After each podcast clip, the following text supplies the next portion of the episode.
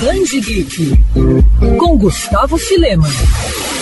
Mais do que um livro, um resgate histórico e registro para a eternidade. É dessa forma como podemos definir o mais novo lançamento da editora Noir, o Grande Dicionário do Quadrinho Brasileiro. Com mais de 400 páginas, o livro do jornalista e crítico cultural baiano Gutenberg Cruz é uma obra pioneira de consulta para fãs e pesquisadores, já que traz verbetes de 1.035 personagens brasileiros de quadrinhos.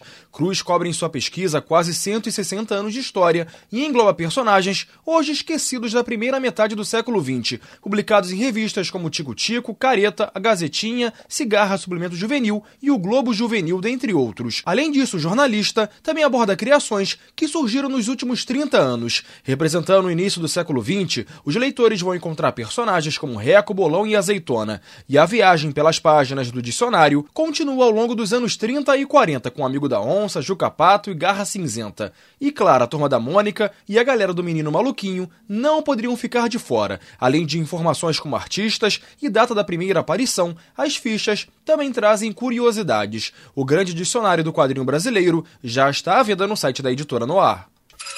Quer ouvir essa coluna novamente? É só procurar nas plataformas de streaming de áudio. Conheça mais dos podcasts da Band FM Rio.